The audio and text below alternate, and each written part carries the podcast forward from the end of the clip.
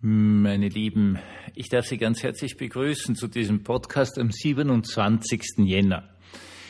Der 27. Jänner ist der Tag der Befreiung des Konzentrationslagers Auschwitz-Birkenau und ist heutzutage nicht nur in Deutschland, sondern eigentlich weltweit inklusive UN der Gedenktag an den Holocaust. In Österreich ist es anders. Der 5. Mai ist der Tag der Befreiung des Konzentrationslagers Mauthausen, aber das hat nur eine sehr geringe regionale Bedeutung. Also bleiben wir beim 27. Jänner. Und der Titel dieses Podcasts ist ein bisschen eigenartig. Ja, 27. erster Holocaust-Gedenktag, Hitlerei als Sekte. Vielleicht sind Sie jetzt sehr verwundert darüber, über diesen Begriff Hitlerei. Den habe selbst ich schon ewig nicht mehr gehört. Als ich aber jung war, also richtig jung, da bin ich noch in die Schule gegangen, haben ältere Leute diesen Begriff immer wieder verwendet. Er ist dann ausgestorben sozusagen, hat sich aber darauf bezogen, ganz stark auf die Person des Adolf Hitler. Ähm, er ist nicht unproblematisch, weil es Leute gegeben hat, die haben Hitlerei im Sinne verwendet von, also eigentlich war ja der Nationalsozialismus nicht schlecht, nur der Hitler als Person war schlecht. Es ist, gibt ihn eh nicht mehr, aber ich möchte heute mit diesem Podcast ganz, ganz, ganz klar darauf hinaus, dass es sich beim Nationalsozialismus in der Form des deutschen Nationalsozialismus um eine Sekte handelt. Und das ist halt mein Spezialgebiet. Und somit herzlich willkommen zum Tagebuch eines Pfarrers. In Italien zum Beispiel hat der Faschismus ja auch gut gelebt, sagen wir mal so, und, und, und Marsch auf Rom und, und, und der König macht Mussolini zum Premierminister und Duce und bla bla bla. Äh, trotzdem gibt es also ganz, ganz, ganz gewaltige Unterschiede faschistische Geschichten hat es immer wieder gegeben. Denken Sie, wie ich wieder jung war, die ganzen Militärdiktaturen in Südamerika, Argentinien, äh, Chile, das sind alles faschistische Regime, die alle immer gleich scheitern, weil sie irrsinnig schlecht sind in der Wirtschaftspolitik, weil sie sich unendlich verschulden, weil sie unglaublich viel Geld ausgeben, das sie nicht haben, wo sie zuerst immer alle darüber freien, ja, jetzt haben wir Arbeit und irrsinniges Wirtschaftswachstum, das Ganze bricht dann natürlich in sich zusammen. Es gibt natürlich die Verfolgung, es gibt Foltercamps, alle furchtbaren Dinge, aber der deutsche Nationalsozialismus ist etwas völlig anderes. Und er hängt an der Person des Adolf Hitlers, beziehungsweise an dessen Vermarktung. In der Realität Adolf Hitler ein unfassbar unsicherer Mensch, der auch am Berghof nur mit ganz wenigen Leuten geredet hat, dass also Berghof da im Berchtesgaden sozusagen seine ja, königliche Resist, Resist hm, das, manchmal bringt man es nicht raus, ja, seine Residenz äh, und unglaublich viel Besucher und da geht er wieder in die Rolle hinein und, und, und jovial und Kinder streicheln und so weiter und so fort. Ähm, aus den Filmen gerade Eva Braun sieht man, wie unglaublich unsicher er ist, wenn er nicht in der Masse drinnen steht, kaum draußen ist in der Sonne, kaum auf dieser wunderschönen äh, Terrasse da ist. Aber dann gibt es also den täglichen Spaziergang, und da ist der große Kampf, wer darf mit dem Führer, ja, mit dem Führer einen kurzen Spaziergang machen bis zu einem Aussichtspunkt und wieder zurück. Und da, da gibt es unglaubliche Kämpfe, wer darf also möglichst knapp an ihm dran sein. Es gibt die klare Aussage, dass Hitler unglaublich faul war. Ich meine, er war ja eigentlich auch Ministerpräsident und Reichspräsident, der alles auf einmal. Und das ist normalerweise ein irrsinnig arbeitsreicher Job. Und er hat ihn einfach nicht gemacht. Das ist faszinierend. Ja. Er ist in der Gegend rumgeflogen. Das Einzige, was er gemacht hat, war das Bad in der Menge. Und man sieht also bei allen möglichen Aufnahmen, es gibt eine ganz wunderschöne äh, äh, Doku, die jetzt wieder auf Netflix läuft, von einem sehr, sehr, sehr zu respektierenden Historiker Joachim C. Fest, wie er sich verwandelt, ja, wie er so völlig unsicher und so hineinmarschiert in die Halle, umgeben da von seinen SS-Leibwächtern und dann da vorn steht und wartet und wartet und wartet, bis er sozusagen die riesige Masse in, in diesen großen Seelen, die man da gebaut hat für ihn, äh, aufnimmt und sich verändert, unsicher beginnt, tastend was, wie kriege ich euch, nicht? Und dann plötzlich zu einem bestimmten Zeitpunkt zu diesem irrsinnigen Redner wird und die, die Masse ver, vermasst, das ist ein psychologischer Ausdruck, wenn also die Menschen in einer Masse drinnen ihre Individualität äh, verlieren und zu einer einzigen Kommunalpsyche werden und dort stehen und ihn also anhimmeln und schreien und so weiter und so fort. Ein anderer Mensch und dann völlig erschöpft weggefahren wird und eine Ruhe haben will und eh nur mit der Eva Braun redet, vor allen Dingen mit den Sekretärinnen.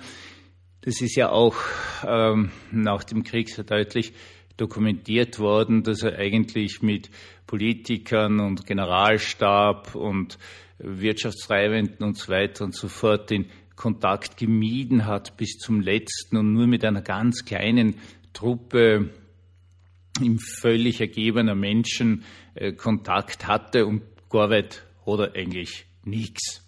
Gut, jetzt haben wir aber diese, das sind jetzt die Fakten. Aber er ist etwas anderes. Er ist nicht nur der Führer, er ist der Heiland. Äh, das Spezielle am Nationalsozialismus ist, dass es Hitler gelungen ist, sehr, sehr viele Menschen, natürlich bei weitem nicht alle, aber sehr, sehr viele Menschen so auf sich zu prägen, dass sie ihm wirklich bis in den Tod gefolgt sind, im Großen und Ganzen so vor ihm gestorben sind. Weil, wie er dann gestorben ist, war die Geschichte ja eigentlich vorbei. Es gab etwas ganz Spezielles am deutschen Nationalsozialismus und das ist das Grundprinzip der Sekte. Jetzt mache ich mal Folgendes und halte einfach fest, dass das Grundprinzip einer Sekte ist. Eine Sekte ist erstens mal das, was Sekte eigentlich wirklich bedeutet auf Lateinisch, also Sekte, sprich ein Tortenstück. Sie haben eine komplette Geburtstagstorte vor sich und schneiden halt ein Stückchen heraus. Und nur dieses Stückchen ist wichtig. Das heißt, bei jeder Sekte geht es um eine unglaubliche Vereinfachung. Das Zweite ist, sie brauchen einen Gegenteil. Sie brauchen ein Feindbild. Es ist jetzt vollkommen gleichgültig, was das ist. Ja, ich weiß, sechs Millionen ermordete Juden. Dann die ganzen Roma und Sinti dazu, die, äh, ja, Untermenschen, sprich die Russen, die Polen, äh, also alle, alle Furchtbarkeiten überhaupt.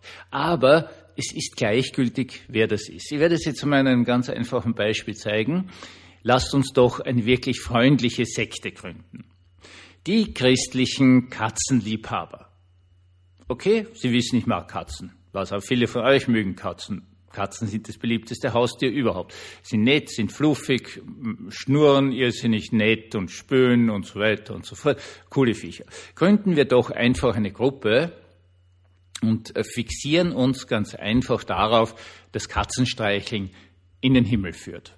Also wir sitzen dann so da, streicheln Katzen, sagen, wie super das ist und wie wir uns entspannen beim Katzenstreicheln und dann verstehen, wie groß die Liebe Gottes ist und so weiter und so fort. Also alles total gemütlich. Es gibt was zum Essen, es gibt einen Tee zum Trinken oder einen Kaffee. Ja, hier und da muss man halt die Katzenhaare aus dem Kuchen und aus dem Kaffee oder Tee rauskratzen, aber das ist uns Katzenliebhabern wurscht. Das, wir sind an Katzenhaare gewöhnt. Und Jetzt passiert etwas ganz Spannendes. Jemand von euch hat einen Verwandten, der hat eine Katzenhaarallergie. Okay? Es stellt sich natürlich eine Frage. Was machen wir mit Katzenhaarallergikern? Und ich kann es Ihnen jetzt nach bald 40 Jahren Pfarrer sein schwören, dass Sie irgendwen drinnen haben werden, der sagt, nee, das ist eh ganz klar, die sind des Teufels. Oder die sind Sünder die sind und so weiter und so fort. Wir haben ein Feindbild. Wenn in dem Moment nicht, also wirklich Theologie hineingreift und sagt, na, das ist also in der, in, in der Schöpfungsbreite Gottes gibt es halt Menschen, die gegen Katzenhaar allergisch sind, das ist aber wurscht, deswegen sind die nicht verdammt. In dem Moment sind wir Sekte. Bis jetzt waren wir es noch nicht. Jetzt waren wir nur eine leicht spinnerte Gruppe von Christen, äh, die halt gerne Katzen streicheln und dabei darüber sprechen, wie toll Gott ist. in dem Moment, wo wir eine Gruppe haben, die des Teufels sind, die teuflisch sind, das ist dann der nächste Schritt, sind wir eine Sekte. Das heißt, es entsteht immer, immer, immer eine Gruppe, die des Teufels ist, sobald man sich auf ein Heilsthema fixiert. Natürlich ist es jetzt bei Hitler, war eine Gmate Wiesen, wie man auf Deutsch sagt. Große Teile der deutschsprachigen Bevölkerung haben nicht verstanden, wieso der Erste Weltkrieg verloren gegangen ist. Es hat keine wirtschaftspolitische Bildung gegeben, nichts. Dass das Ganze von vornherein nicht funktionieren konnte, war einfach nicht klar. Okay, es war nicht klar. Die wirtschaftlichen Gegebenheiten der Kriegsparteien waren so gigantische Unterschiede drinnen, dass diese Mittelmächte Deutschland und Österreich-Ungarn konnten diesen Krieg nicht gewinnen. Ende. Das heißt, man hat es nicht gewusst, man wollte es nicht wahrhaben, man hat dann gesagt, nein, es gibt eine Verschwörungstheorie, die Juden sind dran schuld. Das haben natürlich nicht alle gesagt, aber ein gewisser Teil. Man hatte also seinen Sündenbock. Und auf der anderen Seite, und das ist jetzt das Wesentliche, ist, was mache ich jetzt? Wir sind wieder bei den Katzenstreichern. Ich biete jetzt als Heilsfigur die Rettung an. Nicht nur euch, okay, die wir jetzt schon da sitzen, Kaffee, Kuchen, Katzen und äh, Gott ist großartig und so weiter und so fort, sondern ich biete jetzt eine Lösung an. Ich biete eine Lösung an, dass es allen besser geht. Und zu diesem Bessergehen müssen Sie mir nur total vertrauen. Das ist ganz einfach. Okay, vertrauen Sie mir doch, ich bin's, Ihr Pfarrer. Und biete Ihnen dann Lösungen an und sage dann noch vielleicht, wie furchtbar es ist, dass also diese armen Katzenhaarallergiker alle von Gott gebrandmarkt sind und deswegen also in die Hölle kommen oder des Teufels sind, respektive, das wäre dann der letzte Schritt, sagen, ja absichtlich Katzenhaarallergiker geworden sind, damit sie dem Teufel dienen. Und in dem Moment habe ich eine Enthemmung. Es gibt keine netten Sekten. Das Besondere an der Hitlerei ist, dass äh, Hitler perfekt, und wir können uns das heutzutage gar nicht vorstellen, wie perfekt die Filmaufnahmen des Nationalsozialismus waren. Das ähm, können wir uns wirklich nicht vorstellen, weil wir heute in einer äh, medialen Welt leben, wo jeder am Handy sämtliche Videos auf der Welt hat. Die Filmtechnik war unpackbar. Also wenn man nur denkt an den Reichsparteitag und den Lichtdom, eigentlich was vollkommen Einfaches. Man hat so große äh, Flakscheinwerfer einfach in den Himmel gerichtet und nicht in den Himmel gerichtet und die Leute sind da drin gestanden in einem Lichtdom dieser, dieser großen Scheinwerfer, ähm, die da genau hinaufgehen. Dann also das Hakenkreuz und der Reichsadler auch noch in Licht getaucht und so weiter und so fort. Und unten die Menschenmassen, die da gehen mit ihren Fackeln und die gehen, ziehen da ein und am Schluss bilden sie wieder ein Hakenkreuz. Und das Zentrum des Ganzen Adolf Hitler als eine Heilsfigur, als die einzige Heilsfigur, als die Retterfigur. Und so erreicht man, dass Menschen sich auf etwas prägen, dass sie eine Verbindung bekommen. Es gibt ja diese sogenannte Blutfahne, das war aus dem gescheiterten Versuch, Putschversuch in München damals. Und da, da, die sind also niedergeschossen worden von der Münchner Polizei. Göring ist so schwer verletzt worden, dass er dann auch morphiumsüchtig geworden ist aufgrund der ganzen Schmerzen. Und da haben sie also so eine Hottenkreuzfahne mitgehabt und da waren so Blutstropfen drauf von den Blutsopfern und so weiter und so fort.